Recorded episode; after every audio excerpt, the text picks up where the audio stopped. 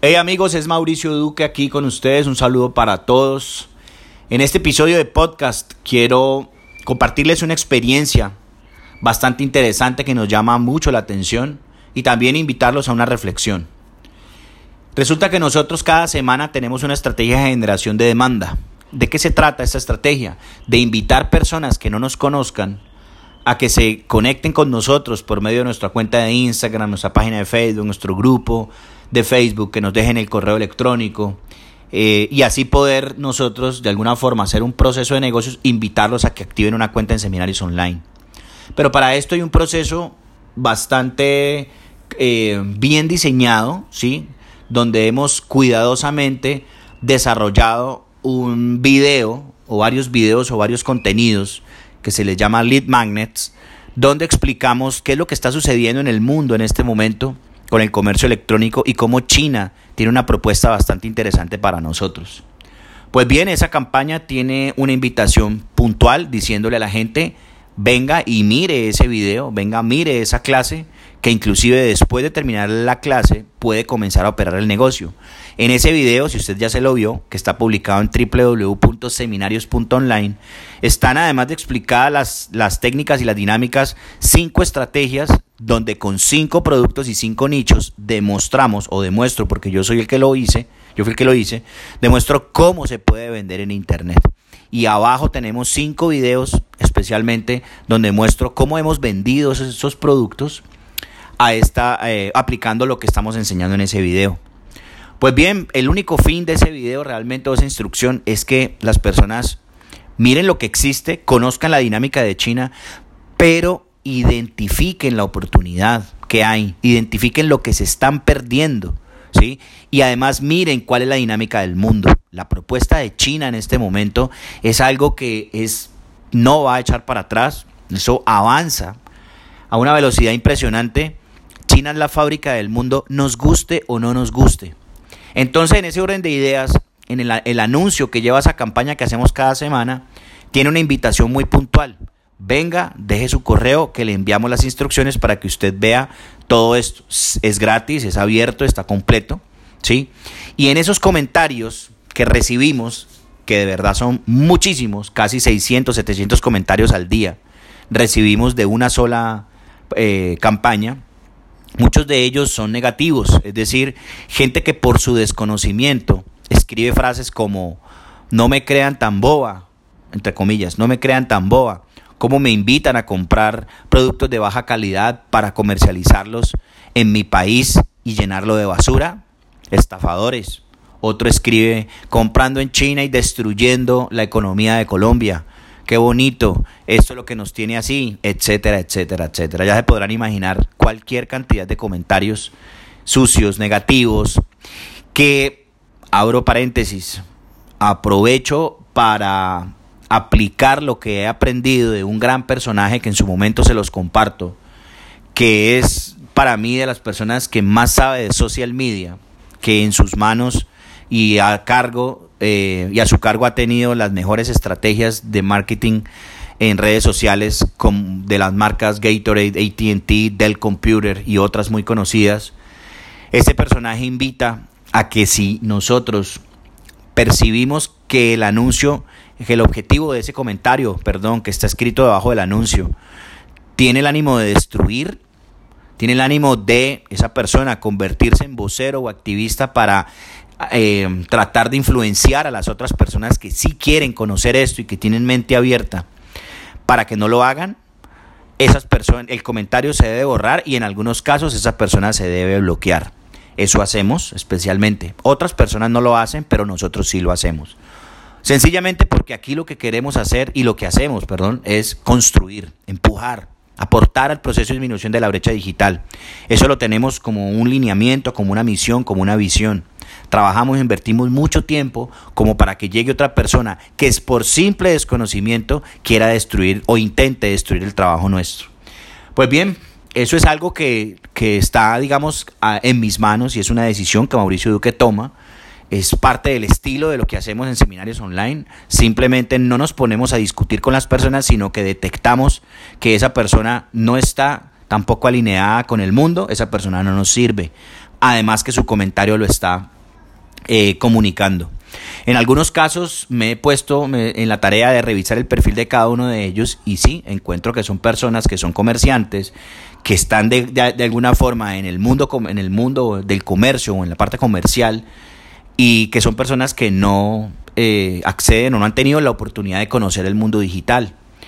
Pues bien, no es pecado ni mucho menos, pero para nosotros consideramos que ese tipo de personas no nos hacen bien. Entonces las dejamos a un lado. Eh, la reflexión es la siguiente. Señores y señoras, ¿ustedes creen que todos los productos de baja calidad que nosotros en Occidente consideramos como productos, eh, podríamos decir basura, entre comillas, ¿sí? Vulgarmente se dice productos basura, productos de baja calidad o productos de muy bajo precio, ¿son fabricados por China? No. Son fabricados por países como Vietnam, como Filipinas, todos estos países son los que eh, son los que fabrican ese tipo de productos y llegan a Occidente.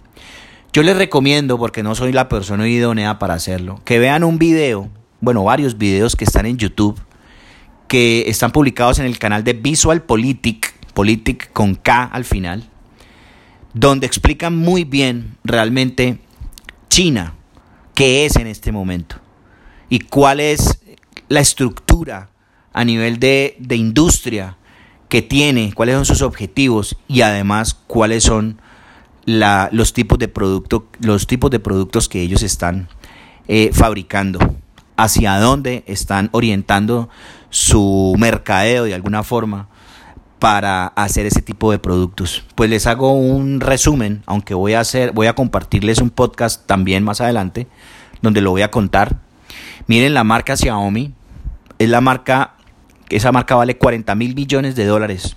Es una marca que hace dos años, es una empresa que, que su marca estaba hace dos años quebrada y con una simple estrategia de marketing que se las voy a compartir más adelante en un podcast, hoy son más importantes inclusive que el mismo Apple.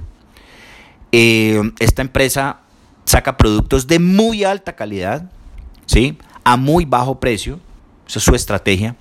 Pero esa y otras empresas o fábricas están sacando productos de muy alta calidad donde los mercados son todos menos países de Occidente, porque ellos consideran que ni siquiera tenemos el comportamiento para poder utilizar esos productos. Si no tenemos el comportamiento, pues no hay la demanda. Si no hay la demanda, ¿para qué traerlos acá y para qué generar una oferta?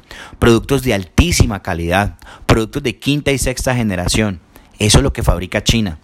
Entonces, yo les recomiendo para no en este momento entrar en detalle o que sea yo quien les esté eh, diciendo qué es lo que hace China, yo les recomiendo leerse el libro Alibaba, Alibaba's World y también les recomiendo ver varios videos de Visual Politic de YouTube para que se den cuenta que es China. Lastimosamente para unos o lamentablemente para unos y afortunadamente para otros, China es la fábrica del mundo y eso no va a cambiar. Nos duela o no nos duela, esa es una realidad. La invitación es a que cambiemos la mente, abramos la mente y empecemos a generar por lo menos otro tipo de propuestas donde seamos productivos con esta dinámica que es la realidad del mundo. El hecho de que nosotros tengamos de alguna forma paradigmas y, y, solamente son paradigmas y son verdades que hemos interiorizado por muchos, por muchos cuentos de pasillo y por muchos, en muchos casos también eh, frases, conocimientos, cuentos, digámoslo así, eh, infundidas también desde la universidad, estamos dejando la oportunidad de, dejando de aprovechar una oportunidad inmensa que hay en este momento con esa dinámica. China es otra cosa de lo que nosotros percibimos. Ni Mauricio Duque es chino, ni tengo ningún nexo con China, pero Mauricio Duque tiene la mente abierta y ve hacia dónde va el mundo y allí estamos. Entonces, abra su mente, no ataque a China ni ataque la economía del mundo, más bien ataquemos, presionemos de alguna forma a nuestros gobernantes para que cambien el Estado, porque una cosa es los gobiernos, otra cosa es el Estado, para que cambiemos el Estado y lo volvamos un poquito más competitivos, ¿sí? más competitivo en nuestros países, que se pueda alinear a esta realidad. Lamentablemente o afortunadamente es así. Lamentablemente para quién o para quiénes en un país como Colombia, por ejemplo. Lamentablemente para las personas que han eh, empezado y tienen fábricas aquí donde se dedican a, sacar productos, eh, digamos que, que ya hace China muy bajo costo. Pues sí, el gobierno lo único que hace es tratar de proteger a estos empresarios y tiene toda la razón en protegerlos, pero estas políticas son políticas que son muy débiles, muy frágiles, porque el mundo está funcionando de otra forma. ¿No sería más fácil ubicarnos mejor y empezar a pensar, a diseñar, a proyectarnos eh, a nivel empresarial, a nivel de creación de, empresa, eh, aprovechando esta dinámica de China? Les voy a dar otra apreciación de parte de Mauricio Duque mía, que está abierta a discusión. ¿Creen entonces que las personas como Mauricio Duque en este caso y muchas otras personas que inclusive se han capacitado en seminarios online, de lo cual me siento muy orgulloso, están creando empresa de base tecnológica, creando sus productos en China, vendiéndolos en todas partes del mundo y entrando riqueza al país. Esa empresa de base tecnológica que se cree, así, así sea constituida legalmente en otros países como Estados Unidos, pertenece a un colombiano. Y ese colombiano tendrá obligatoriamente que declarar lo que tenga en otros países. Por lo tanto, es un colombiano que está creando empresa. No de fabricación, no de, no, no de, no de industria donde, donde fabrique, sino de base tecnológica, donde el conocimiento, la creatividad, el talento, es, digamos, la, el, el 80 al 90% de los recursos que se requieren para, para, ese, para su funcionamiento, su operación. Lo que de alguna forma, aunque el concepto me parece mal acuñado y no lo vamos a discutir, le llaman la economía naranja. Bien, válido en este momento o en este caso de esta discusión o de este aporte que estoy haciendo. ¿Creen ustedes que esta dinámica no genera empleo y no puede ser la salida o la, o la la, salida no, la, la puerta de entrada también para empezar a crear una economía basada en la industria del conocimiento, ahora sí de verdad, porque eso se viene hablando desde hace mucho tiempo. Les recuerdo y les recomiendo que países como Brasil, Belo Horizonte, por ejemplo, es una, eh, es una ciudad que está en, en el estado de Minas de Gerais, de donde es Hotmart. Tuve la oportunidad de conocer, visitar y que me explicaran eso que les voy a contar. Es el Silicon Valley de Latinoamérica. San Pedro Valley se llama. Miren lo que están haciendo. Miren los, miles de millones de dólares que ya se están moviendo allá a través de la industria del conocimiento. Miles de millones de dólares. Una de esas empresitas es Hotmart. Que si usted se da cuenta o si, se atreve a mirar a qué es Hotmart y cuál es su impacto en el mundo, se va a ir para atrás de lo grande que es.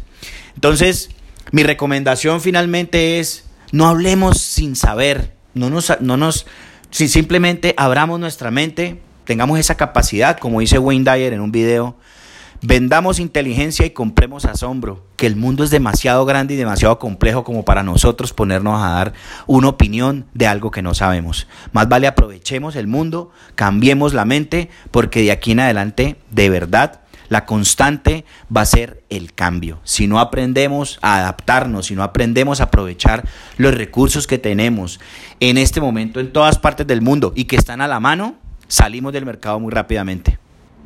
Les recomiendo también obviar esos comentarios de personas que no tienen el conocimiento, de personas que están atrás. Más bien apalanquémonos de esta oportunidad para poder realmente, ahora sí, poder aprovechar la brecha digital o poner la brecha digital a nuestro favor. Porque quienes la tenemos a nuestro favor somos, los que estamos ganando dinero y somos los que estamos realmente formando empresas y siendo competitivos en el mundo. Nos vemos en otro podcast. Chao, chao.